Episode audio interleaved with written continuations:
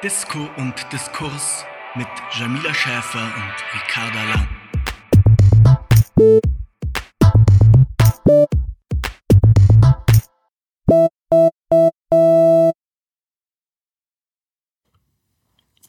Ja, hi ihr Lieben und herzlich willkommen zur mittlerweile vierten Folge vom Podcast Disco und Diskurs mit Jamila Schäfer, meine Kollegin im Grünen Bundesvorstand und mir, Ricarda Lang. Hi. Hallo. Ähm, wir sitzen hier gerade beide sehr, sehr müde nach einem sehr langen Tag. Ich mit einem Bier, Jamila nur mit einem Wasser ähm, und hoffen, dass wir trotz ein bisschen Anspannung, die gerade bei uns im politischen Betrieb stattfindet und sehr viel Termin am heutigen Tag mit euch noch eine spannende Folge machen werden. Und bevor wir zum Thema kommen, vielleicht erstmal, wie geht's dir, Jamila? Ja, du hast es gerade schon angesprochen. Wir hatten beide heute wieder einen sehr, sehr anstrengenden Sitzungstag. Saßen irgendwie die ganze Zeit nur so vorm Computer, wie das halt gerade in Corona-Zeiten so ist oder montags auch generell so ist. Ne? Montags sind immer durchgängig Sitzungen. So. Wir haben uns eben auch so gefragt, warum wir so doof waren und uns am Montagabend noch einen Podcast-Slot reingehauen haben. Aber wir sind manchmal auch so, dass wir denken, wir kriegen das aber einfach gut hin und am Ende denken wir uns so, nee, wir sind eigentlich ziemlich fertig.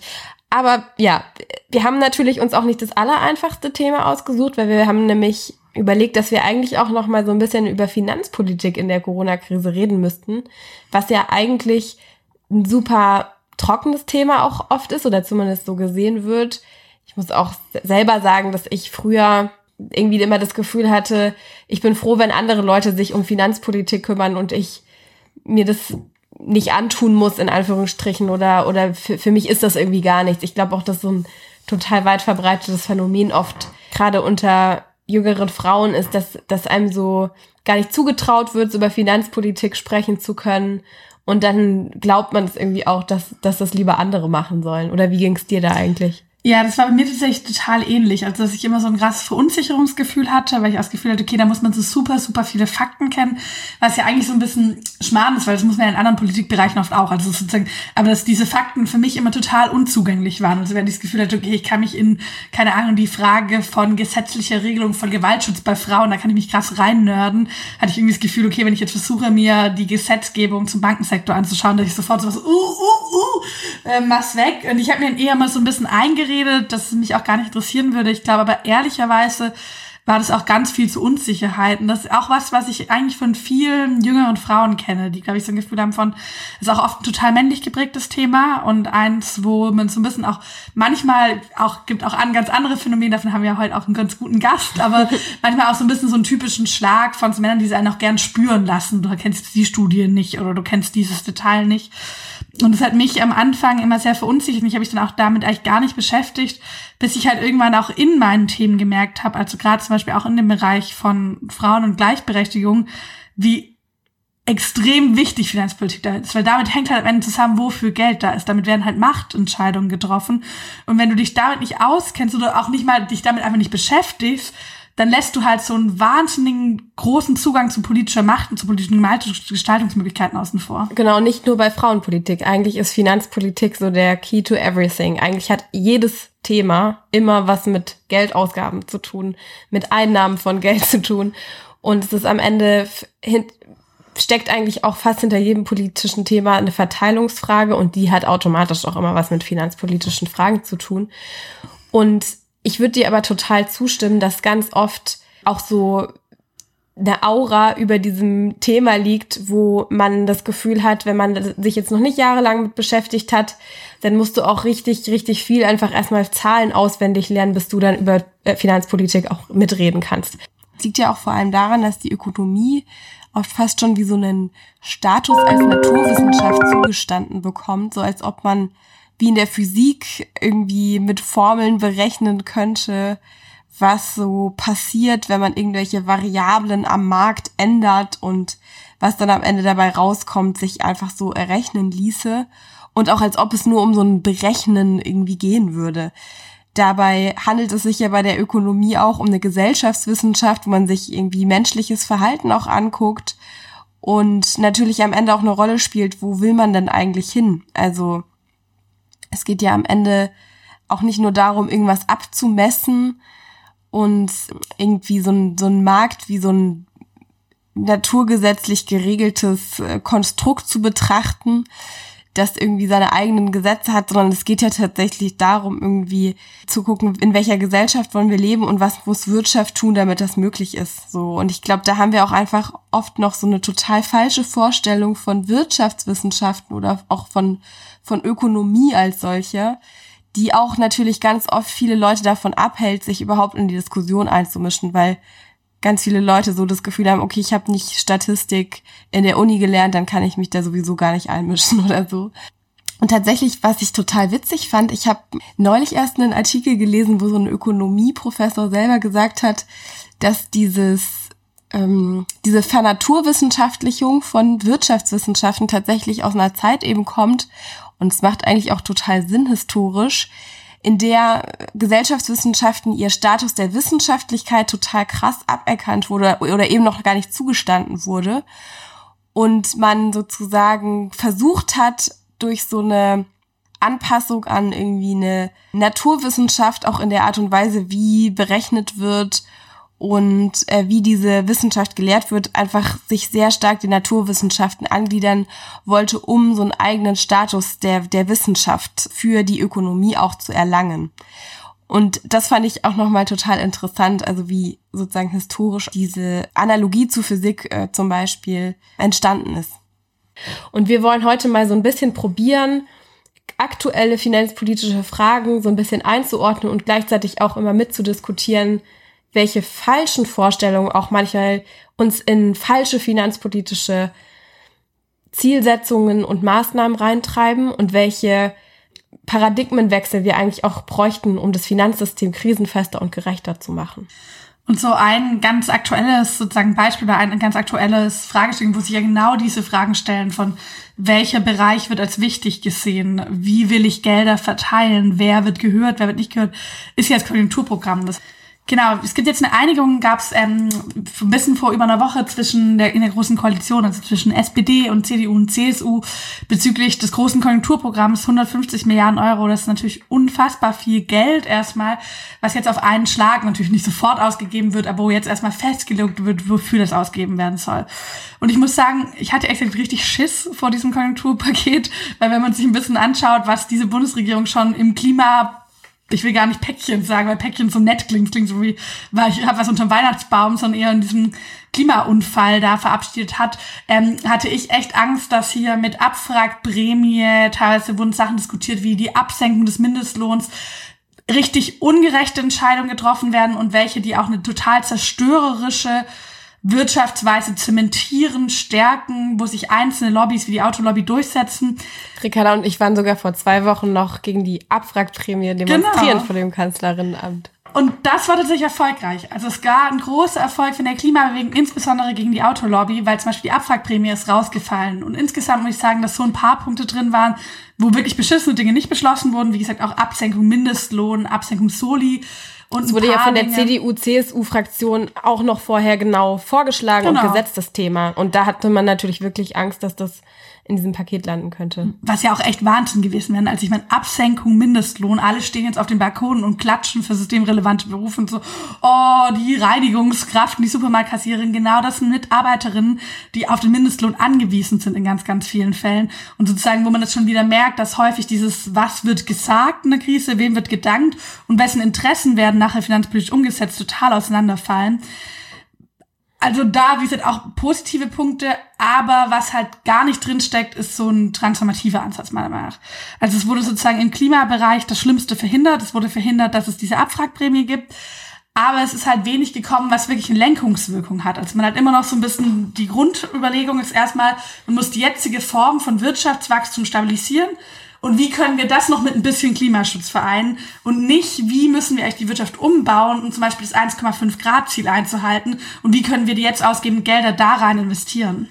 Genau, das hätte auch viel, viel härter verankert werden müssen. Ich meine, wir haben als Grüne ja zum Beispiel gefordert, dass die ganzen Branchen, die man unterstützt, die Unternehmen klar vorlegen müssen, wie sie das äh, Klimaabkommen einhalten wollen und erst dann Geld bekommen. Und das hätte man halt dann auch super nutzen können, dieses Geld, um zum Beispiel den Branchen auch dafür Geld zu geben, sich selbst auf Klimaneutralität umzustellen. Weil ehrlich gesagt, das ist ja genau in der Autoindustrie, aber auch in super vielen anderen Branchen genau das Problem, dass die Unternehmen auch immer sagen, na ja, wir brauchen doch eine staatliche Förderung und Hilfe, damit wir unsere Industriezweige auch klimaneutral gestalten können. Uns selbst fehlt dafür das Geld, das in einer wettbewerbsfähigen Form zu machen. Und da haben wir eben als Grüne auch eigentlich schon zu Beginn der Krise auch vorgeschlagen, naja, dann lasst uns das Geld doch nicht erstmal ausgeben und dann mal gucken, was mit der Klimaneutralität ist, sondern lasst es uns direkt von Anfang an daran knüpfen, damit es eben auch dann richtig verwendet werden kann. Und da kann man sagen, klar, die Überschriften sind schon da, aber ehrlich gesagt, nur weil es nicht zu einer noch schnelleren Zerstörung unserer Lebensgrundlage beiträgt, weil diese Abwrackprämie nicht gekommen ist, heißt es nicht automatisch, dass jetzt vom Klima Schutz ausgedacht wird, sondern es wird wieder nur geguckt, wie kann man die Wirtschaft eigentlich stabilisieren und so ein bisschen den notwendigen Klimaschutz noch so ein bisschen dran klatschen, aber nicht umgekehrt, wie kann man eigentlich die Wirtschaft klimafreundlich gestalten. Also das war vom Ansatz her leider der falsche Ansatz, aber nicht ganz so schlimm, wie es hätte werden können. Ich glaube, genau dieses Stabilitätsding ist so, ist auch eine Krux in solchen Krisensituationen. Ich glaube jetzt auch gar keinen Moment sagen kann, boah, wenn jetzt zum Beispiel die Grünen der Regierung wären, würden wir das total easy über die Bühne bekommen oder sowas. Weil du hast ja sozusagen in einer Krise, in einer Wirtschaftskrise ist ja immer ein, auch die sozusagen wirtschaftliche System, an seine Grenzen bringt. Also das sieht man ja gerade sozusagen in der Corona-Krise hat sich unsere Form von kapitalistischem System an eine Grenze geraten. Und dann entsteht natürlich bei ganz vielen Menschen, für die diese Krise auch ganz konkrete Auswirkungen auf ihre Lebensrealitäten hat. Also mein Geschäft muss schließen, ich kann nicht mehr zur Arbeit gehen, mein Lohn geht runter, ich muss auf Kurzarbeitergeld wechseln. Entsteht natürlich erstmal der Wunsch von, ich will zurück zur Normalität, ich will, das alles wird wieder vor. Und dadurch entsteht natürlich eigentlich der Wunsch, dieses System zu restabilisieren. Dabei geht aber natürlich ganz häufig unter, und ich glaube, das war jetzt gerade auch mit dem Konjunkturprogramm hier der Fall, dass viele Tendenzen dieses Systems dann davor immer wieder in krisenhaft in sich waren. Und gerade die Klimakrise ist ja sozusagen... Und immer wieder Krisen aus sich heraus erzeugen. Genau. Und es ja. ist natürlich, wir, wir schleudern immer noch auf die nächste Krise zu. Und das wird die Klimakrise sein. Wir haben immer noch eine massive Verteilungsprobleme in Europa. Und ich glaube, das ist eigentlich die Aufgabe. Und ich würde auch sagen, dass die wirklich schwierig ist und die jetzt nicht einfach ist. Und ich glaube, auch würde auch sogar sagen, dass sich zum Beispiel die SPD da in der Regierungszeit auch gar nicht ein, jetzt in ihrer Regierungsrolle nicht einfach gemacht hat. Aber eigentlich müsste man es schaffen, zu ein Absicherungsversprechen individuell. Also wir sichern dich in deinen Lebensverhältnissen ab, dass du nicht in Armut verfällst, dass du nicht an den Rand gedrängt wirst der Gesellschaft mit einer Veränderung der wirtschaftlichen Verhältnisse, die diesen Wohlstand hervorbringen. Zu sagen, okay, wir sichern auch ein gewisses Maß und Wohlstand für die Gesellschaft ab, aber wir ändern die Prämissen, wie dieser Wohlstand zustande kommt, wem er zugestanden wird und sowas. Und das wäre, glaube ich, eigentlich die Aufgabe oder das wäre der Ansatz für transformative Krisenpolitik. Ja, also und das wurde halt leider auch wieder verpasst, weil eigentlich hätte man die Logik der Krisenbewältigung erstmal komplett ändern müssen, bevor man dann wieder die Pflästerchen draufklebt. Weil am Ende ähm, stabilisieren wir immer, und das war auch bei der letzten Finanzkrise 2008, 2009, die natürlich durch ganz andere Umstände auch zustande kam. Da war das ja vor allem eine Bankenkrise, dass auf einmal ganz viele faule Kredite zu einer Krisensituation geführt haben, weil ganz viele Leute ihr Geld wieder aus der Bank zurückhaben wollen, weil ihnen aufgefallen ist, dass diese Kredite nicht so waren, wie sie gedacht haben. Und jetzt haben wir natürlich dieses Virus, was einfach nochmal sehr viel ähm, weltweiter wirkt, sowohl private Haushalte wie auch die ganzen Unternehmen, kleinen Läden, die jetzt nicht mehr ihre Produkte verkaufen können, trifft und gleichzeitig ja die Notwendigkeit beinhaltet, dass wir Gesundheitsschutz über den ökonomischen Wachstum stellen müssen, alle zusammen. Also deswegen sind diese Krisen auch nicht so richtig vergleichbar. Was tatsächlich ähnlich ist, ist ja, dass man wieder anfängt, Pflästerchen auf ein bestehendes System, was aber aus sich heraus Krisen erzeugt, irgendwie klebt. Und man hätte ja jetzt in der Corona-Krise noch mal größer die Möglichkeit gehabt, diese Krisenlogik zu verändern, weil man A, die alte Finanzkrise und deren Fehler irgendwie schon mal gesehen hatte und gemerkt hat, naja, so krisenfest sind wir nach den letzten Stabilisierungsmaßnahmen auch nicht geworden, weil wir diese Grundprobleme, dass wir dieses Klima und, und natürlichen Ressourcen ausbeuten ins Unendliche, obwohl die eigentlich endlich sind, aber auch ja immer noch eine krasse Volatilität eigentlich im globalen Finanzsystem haben, dass nur was Kleines passieren muss und plötzlich ist alles instabil und Lieferketten funktionieren überhaupt nicht mehr. Diese ganzen Punkte hätte man jetzt wenn man auch international nochmal wirklich überlegt hätte, gemeinsam, wie können wir eigentlich da das Finanzsystem krisenfester aufbauen, anders bewältigen können. Und da ist leider schon so eine Chance verloren gegangen, würde ich sagen. Aber natürlich kann man trotzdem auch immer noch gucken, was man jetzt tun kann, auch wenn dieses eine Konjunkturpaket natürlich ähm, jetzt nicht alles erfüllt, was man sich gewünscht hätte daran wird ja auf jeden Fall noch weitergearbeitet. Es muss jetzt eben der Druck sozusagen weiter erzeugt werden. Und wie gesagt, man hat zum Beispiel an der Abwrackprämie gesehen, dass Druck auch wirkt. Also dass zivilgesellschaftlich, das politische Protest wirkt, ähm, äh, dass sozusagen das nicht in Stein gemeißelt ist, wie das ablaufen muss. Und ich glaube, das muss man jetzt noch für andere und vor allem für progressive nach vorne geforderte Folgen, als wir sozusagen als progressive Kräfte nicht nur verhindern. Und ich glaube, das ist auch jetzt sehr akut eine Aufgabe, weil ich da muss ein bisschen davon wegkommen, alles auf die Zeit nach der Krise zu verschieben. Ich kenne es auch von mir, dass ich auch manchmal in den letzten Wochen immer gesagt habe, ja, nach der Corona-Krise und sowas. Einmal ist es ja so ein Zeitraum, den man sich daher imaginiert, den es in der Form nicht gibt. Es wird nicht den einen Zeitpunkt sagen, wo du sagst, jetzt ist die Krise vorbei, sondern die wird uns natürlich total begleiten. Und ich glaube, man muss da immer aufpassen, dass sozusagen ein Diskursfenster in der Gesellschaft und das Handeln nicht komplett auseinanderfallen. Das ist sowas, was immer total attraktiv wirkt in Krisen, ne?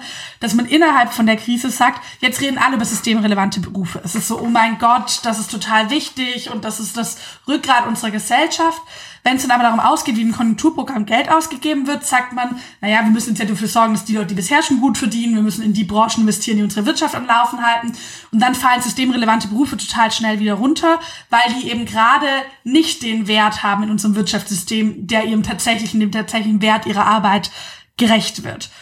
Und dann, wenn du jetzt sozusagen irgendwann versuchst, in ein paar Jahren oder auch schon ein paar Monaten nochmal zu sagen, hey, wir haben doch in der Corona-Krise gesehen, wie wichtig Krankenpflegerinnen, wie wichtig Erzieherinnen, wie wichtig Lastwagenfahrerinnen sind, sind alle so ein bisschen so, kann ich mich gar nicht mehr dran erinnern. Das ist ja schon wieder drei Jahre her, Corona-Krise, wer weiß es denn noch? Und dann hast du sozusagen gar nicht mehr das politische Fenster, für diese Leute was zu verändern. Und da ist sozusagen diese inhärente Logik aus, in der Krise stabilisieren wir und danach verändern wir, die führt dazu, dass immer das politische Fenster, das da ist für Veränderung, nicht genutzt wird, weil es eben in der Krise stattfindet und nicht irgendwann Jahre danach. Ja, ich habe auch immer das Gefühl, irgendwie ist die Öffentlichkeit auch manchmal so vergesslich wie so ein Goldfisch. Also man hat eigentlich. Und die Politik auch.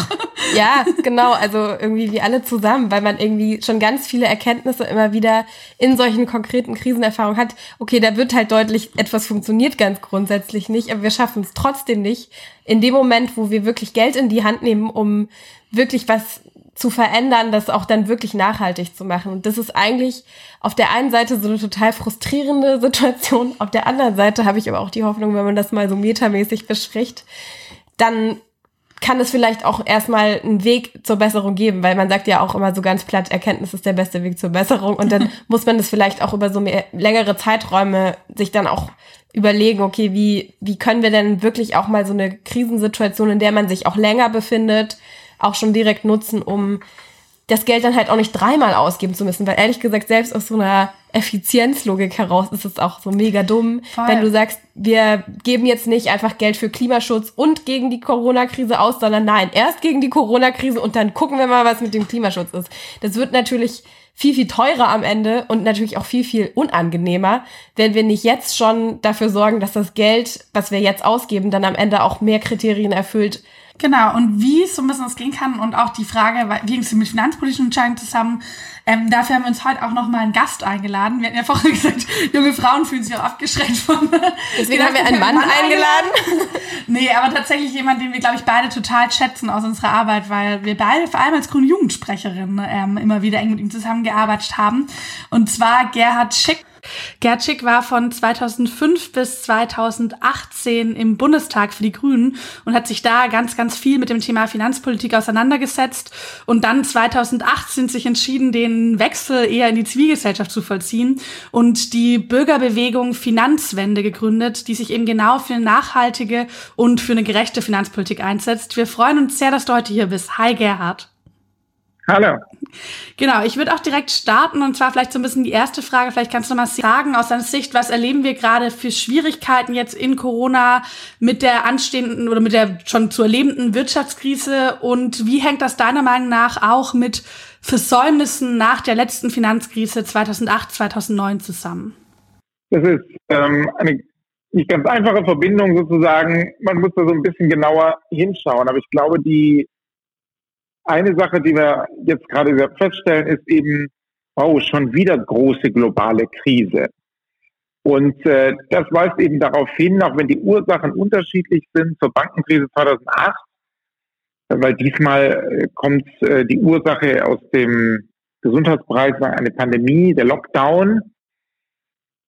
Immer in beiden Fällen können wir feststellen, dass unsere Systeme sehr anfällig sind, dass sie sehr auf kurze Frist und kurzfristige Renditeoptimierung gebaut sind und relativ wenig Stabilität und Puffer für schlechte Zeiten äh, beinhalten. Und deswegen wird jeweils aus einem Problem, was zunächst mal nur eigentlich einen kleinen Bereich äh, der Gesellschaft vielleicht betreffen könnte, in dem Fall der Pandemie, möglicherweise hätte begrenzt werden können auf äh, wenige Länder, wird dann gleich eine globale Großkrise. Und ich glaube, daraus müssen wir die Konsequenz ziehen und dafür sorgen, dass unsere Systeme stabiler werden. Das heißt jetzt nicht äh, Globalisierung komplett abschaffen, aber das heißt schon, äh, dieser kurzfristigen Renditemaximierung bessere Grenzen setzen.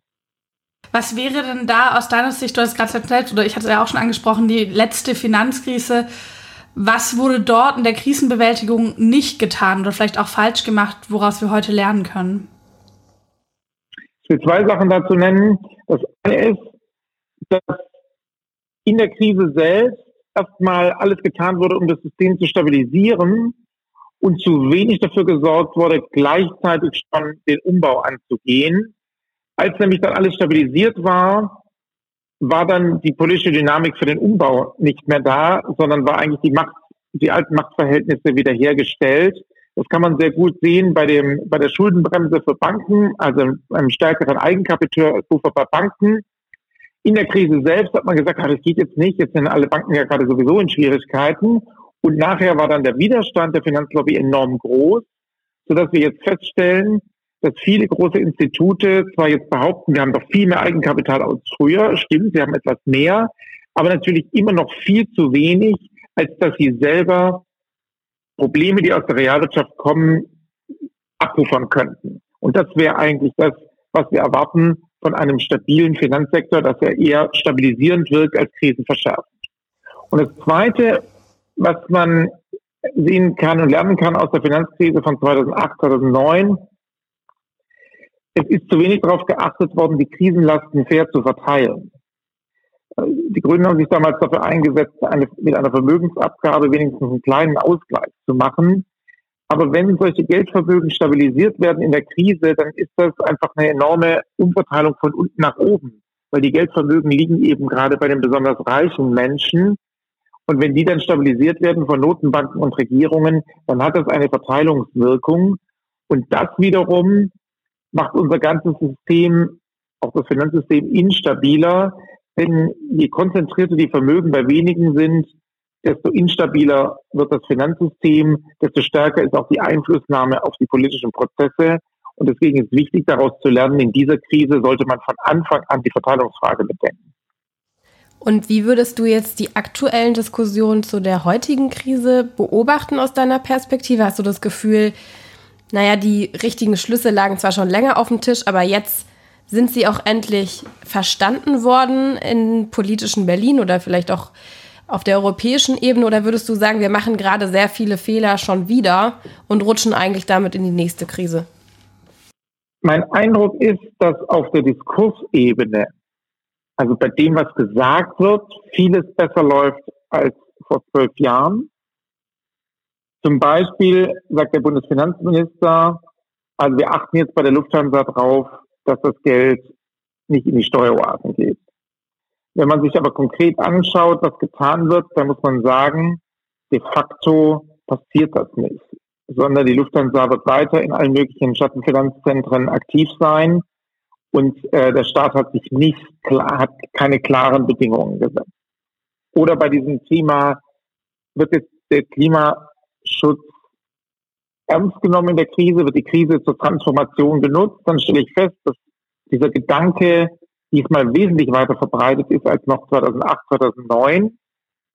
Allerdings hat man jetzt der Lufthansa bei ihrer Rettung nicht wirklich klare Klimaschutzauflagen gemacht die wirklich ein komplettes Umsteuern ähm, anstoßen würden. Und ähm, jetzt ist zwar die äh, Kaufprämie für Verbrennungsmotoren diesmal tatsächlich abgewehrt worden, das muss man honorieren.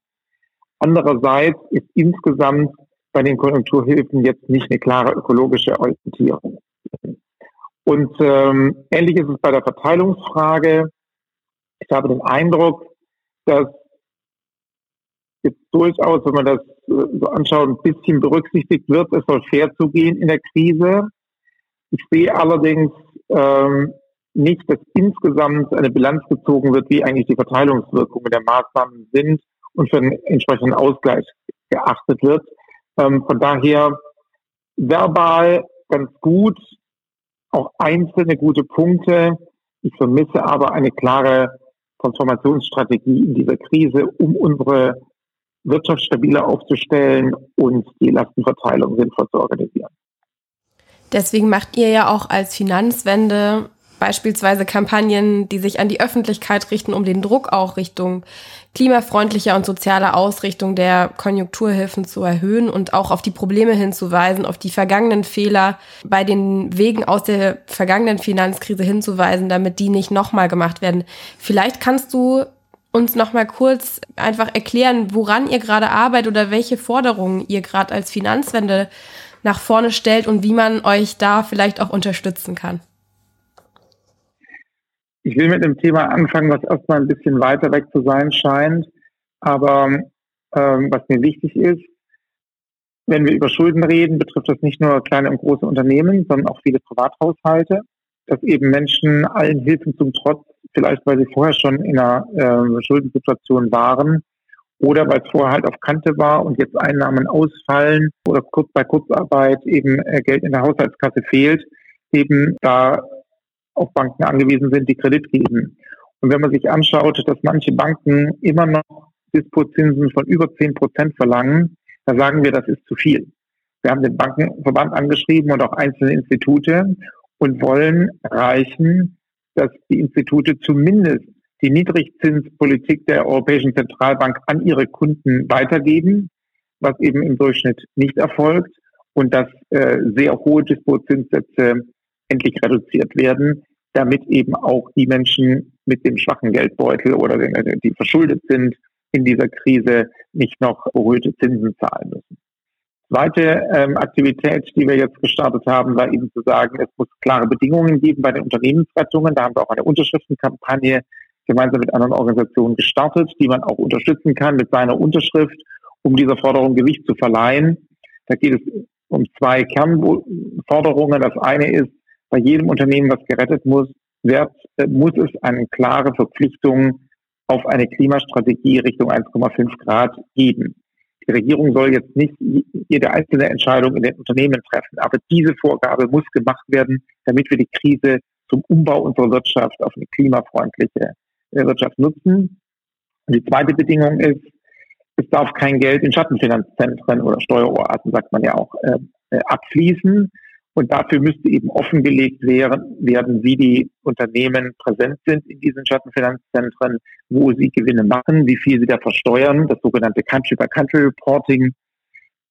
Und das ist eine wichtige Maßnahme, um eben auch dafür zu sorgen, dass das Geld nicht in komische Kanäle abfließt. Oder Unternehmen, die vom Staat von uns allen Geld wollen, als Hilfe gleichzeitig die Gesellschaft mit Steuertricks eigentlich ähm, über den Tisch ziehen.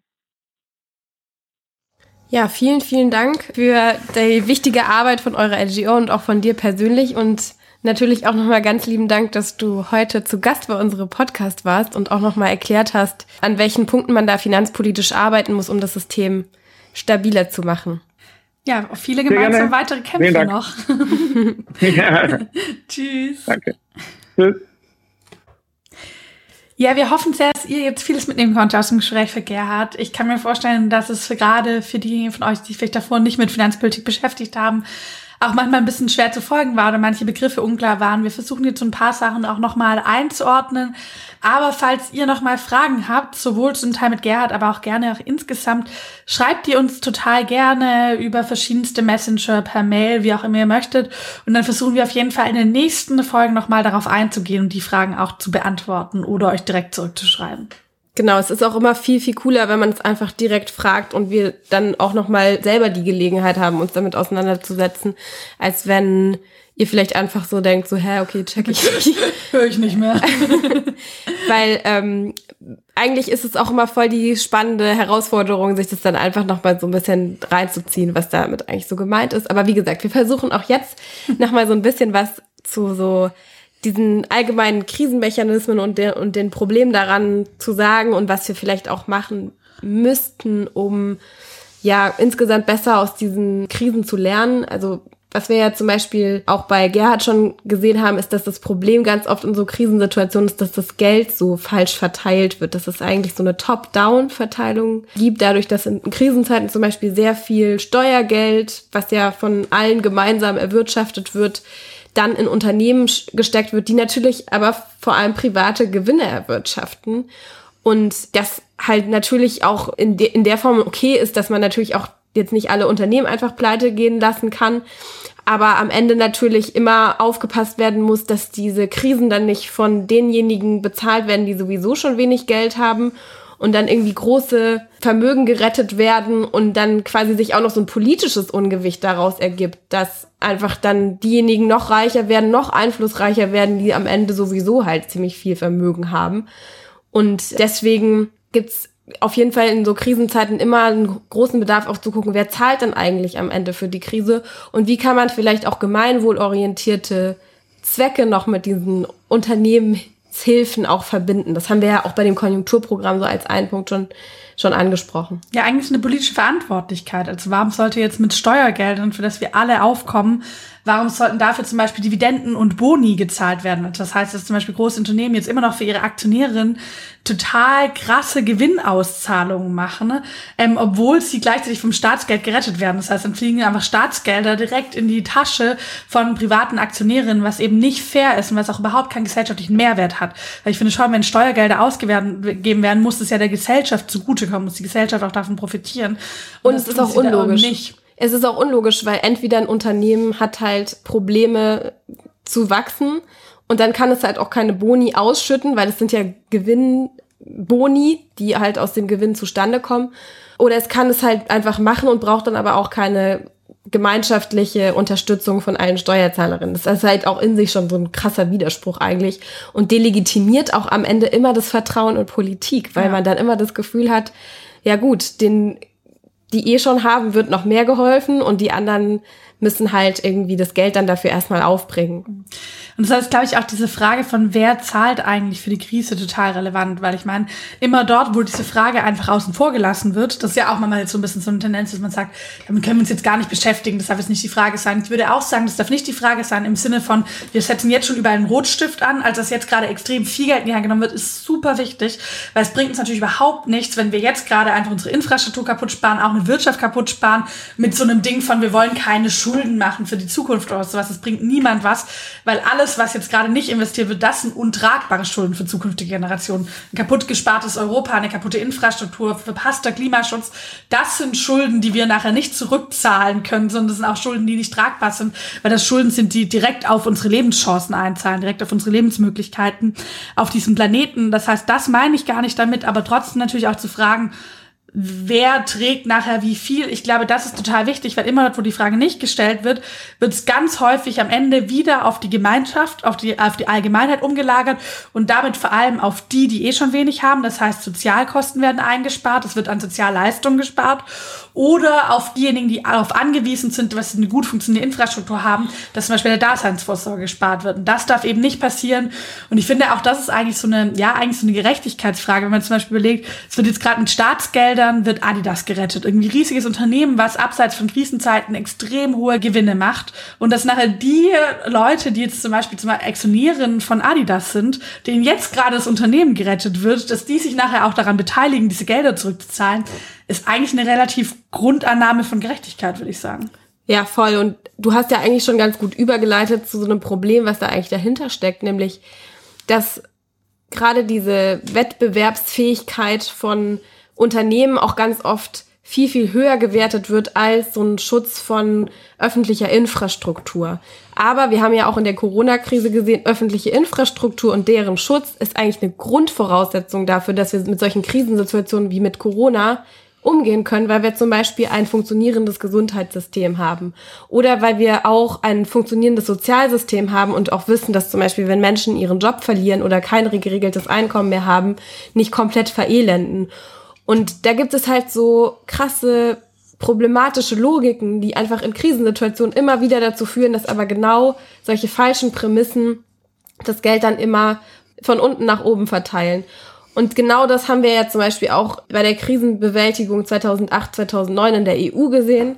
Der wurde dann, weil die Staaten ja auch miteinander da auch im Wettbewerb stehen, gesagt, diejenigen, die jetzt schon sowieso hoch verschuldet sind, die sollen doch jetzt ihre Schulden tilgen und dadurch ihre ganze öffentliche Infrastruktur an Ausgaben einkürzen und quasi einfach privatisieren, verkaufen.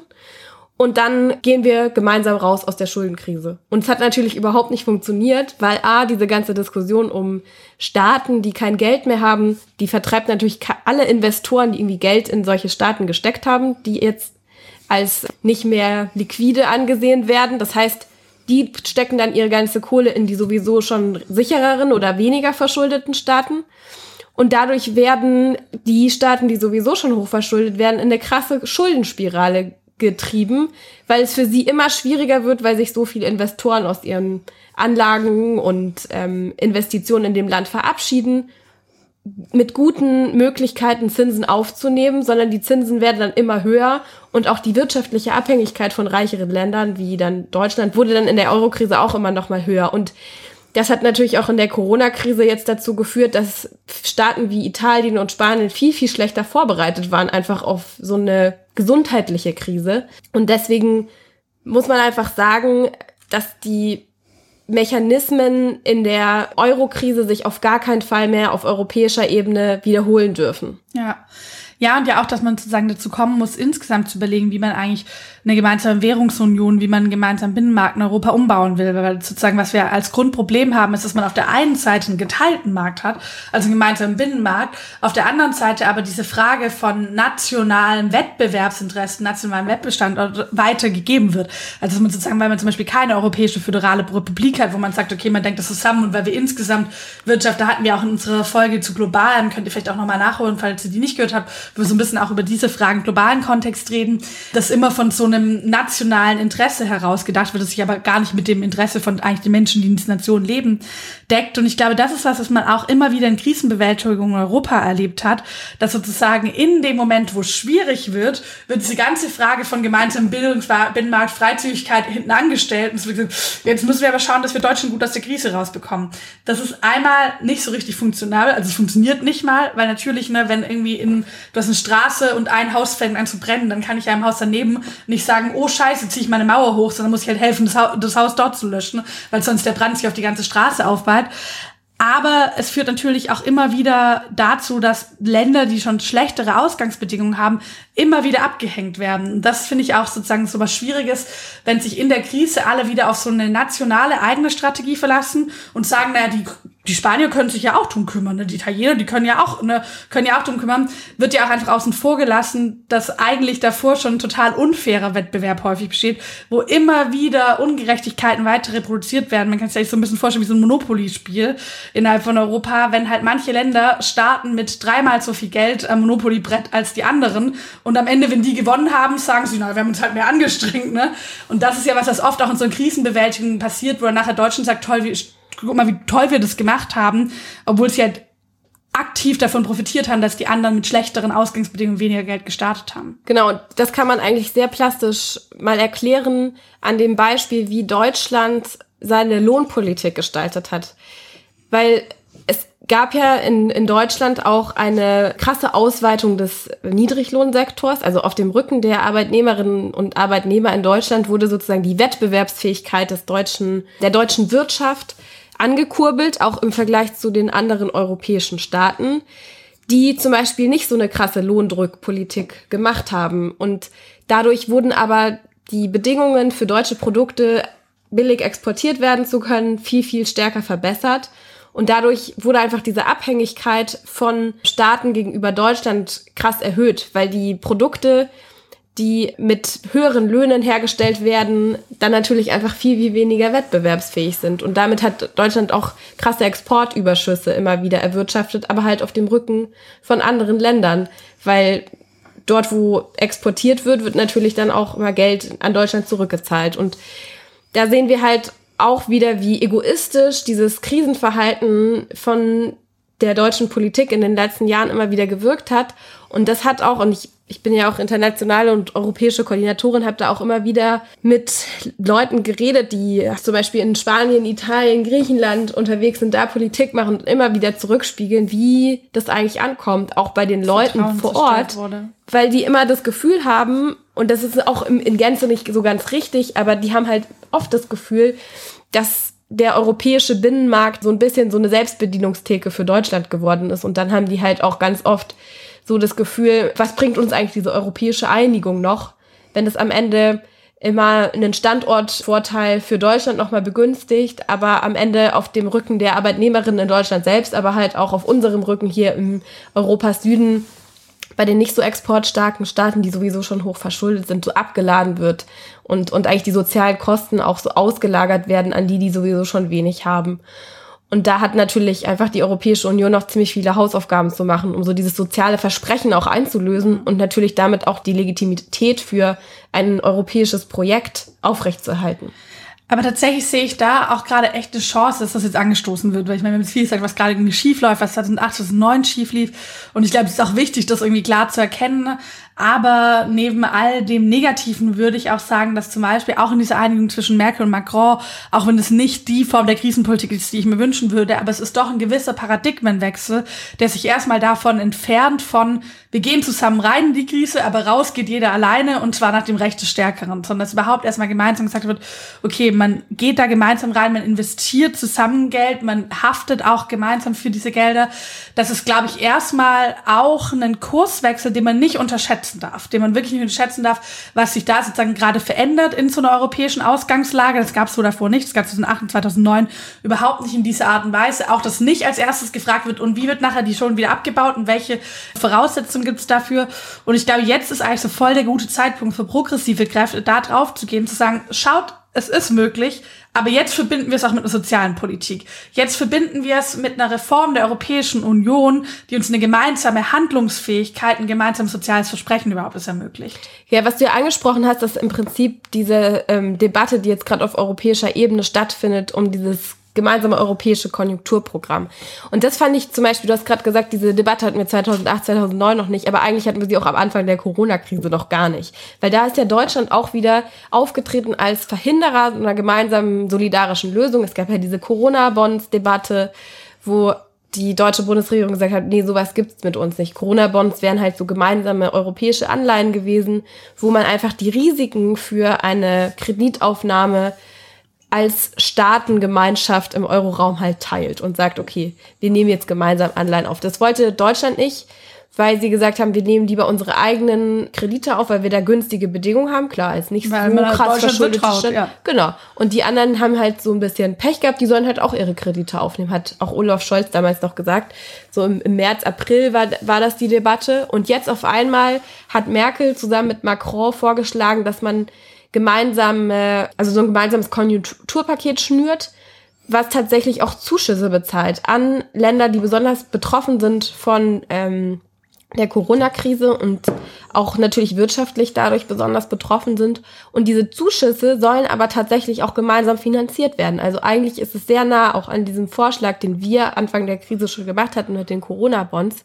Und das ist eigentlich interessant, weil Deutschland jahrelang immer genau der Verhinderer von solchen gemeinsamen solidarischen Lösungen war.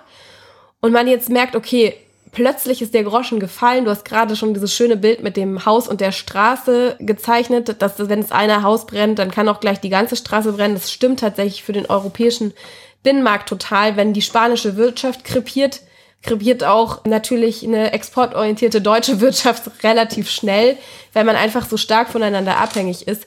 Und ich glaube, am Ende haben auch viele in der CDU dann wahrscheinlich gemerkt, okay, es ist auch überhaupt nicht im deutschen wirtschaftlichen Interesse, wenn wir jetzt so egoistisch und national, nationalistisch handeln. Deswegen wurde jetzt zumindest mal der Grundstein gelegt.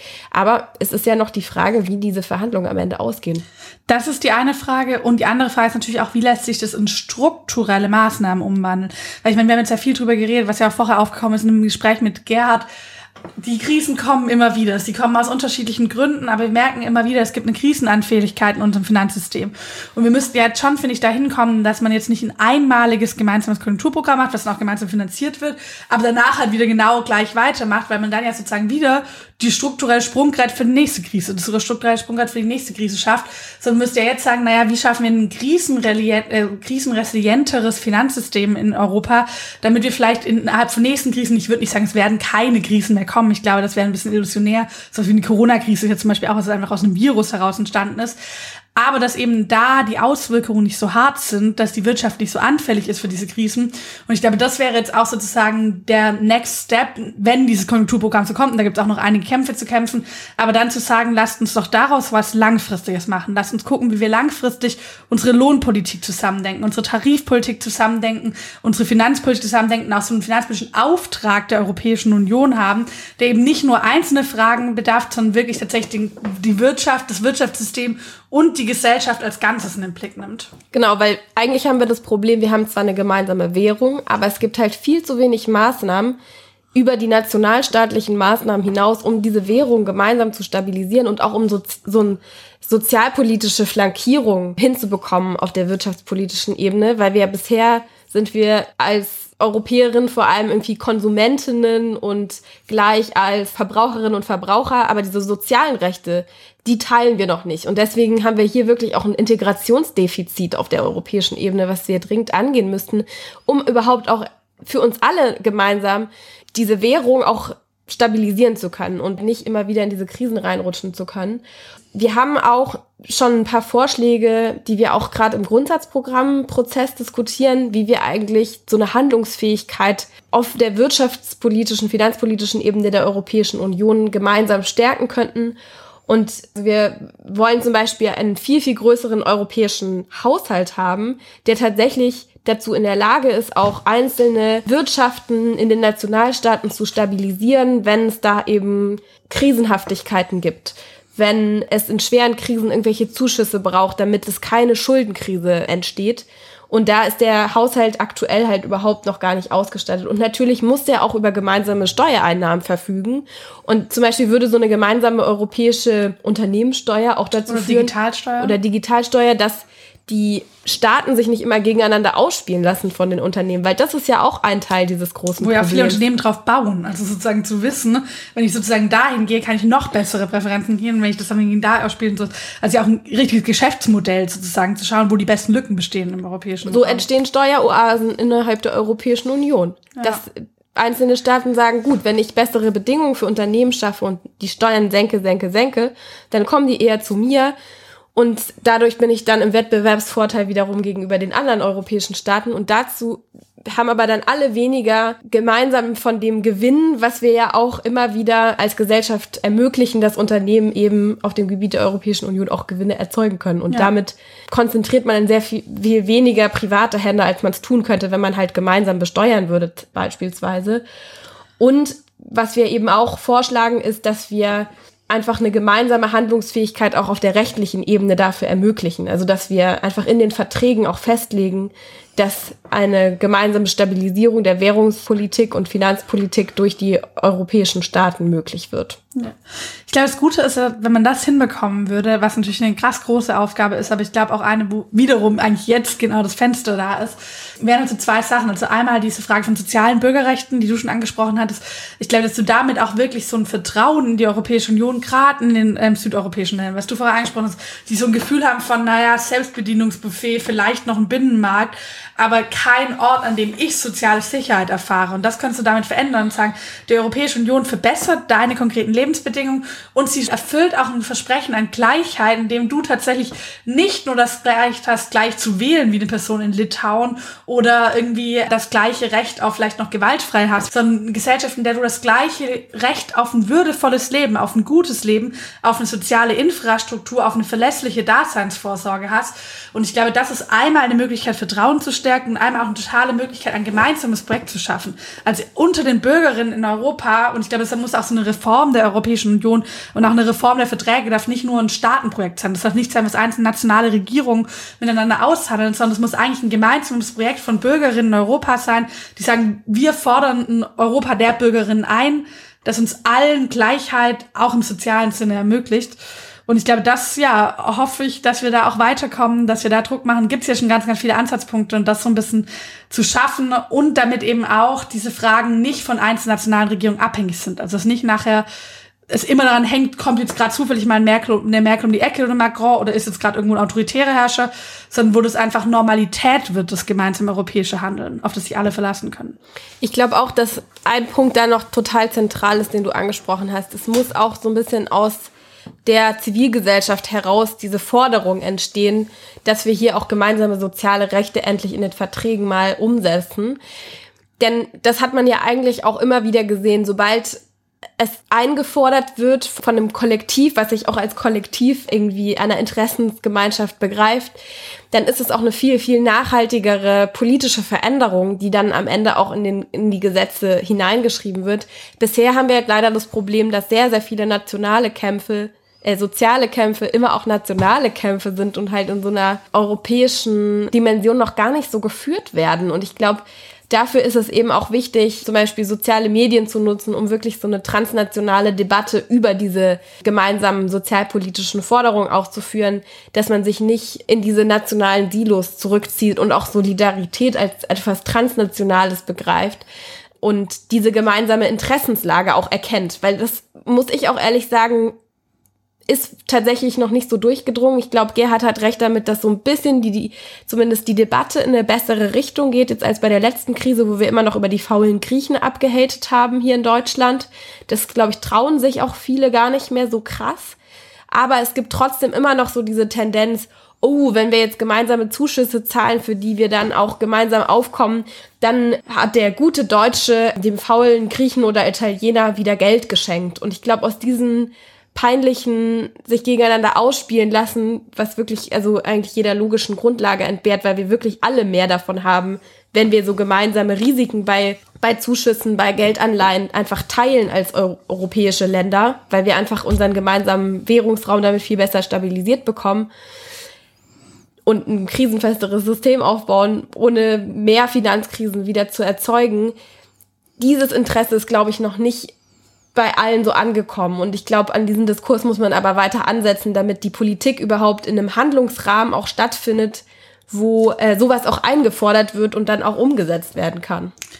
Ja, wir versuchen das auf jeden Fall auf parteipolitischer Ebene, aber ich glaube auch für alle von euch, die zuhören, die vielleicht an verschiedensten Orten Politik machen, ist das total wichtig, weil es ist nichts, was am Ende nur von sozusagen Europapolitikerinnen eingelöst wird. Und ich glaube, dass tatsächlich dieses Gesprächen der gemeinsam, das gemeinsame Gleichheit zu sprechen, erst dann eingelöst wird, wenn es von Bürgerinnen politisch an verschiedensten Stellen eigentlich, die die Sozialpolitik machen, die die Geflüchtetenpolitik machen, die die Handelspolitik machen. Und mich würde es super interessieren, euer Feedback zu dieser Folge, gerade nochmal irgendwie, vielleicht was sind noch offene Fragen, was habt ihr mitgenommen, wo würdet ihr euch nochmal was im Nachklapp wünschen oder sowas? Und wir bleiben auf jeden Fall dran und ich glaube, dann war's das erstmal für heute und ich werde jetzt auf jeden Fall gleich sehr erschöpft ins Bett fallen. Aber du hast ja auch schon zwei Bier getrunken. ja, das stimmt. Obwohl das meistens eher dazu führt, dass ich nicht ins Bett falle, sondern nochmal so volle Motivation entwickle. Also vielleicht trinke ich auch einfach noch weiter. Schauen mal. aber wünschen euch auf jeden Fall noch, ich wollte jetzt gerade sagen, schönen Abend, aber ihr habt vielleicht auch gar keinen Abend, einen schönen Tag, Abend, Morgen, Mittag. Nacht. Wie auch bald. immer. Bis bald. Tschüss. Ciao.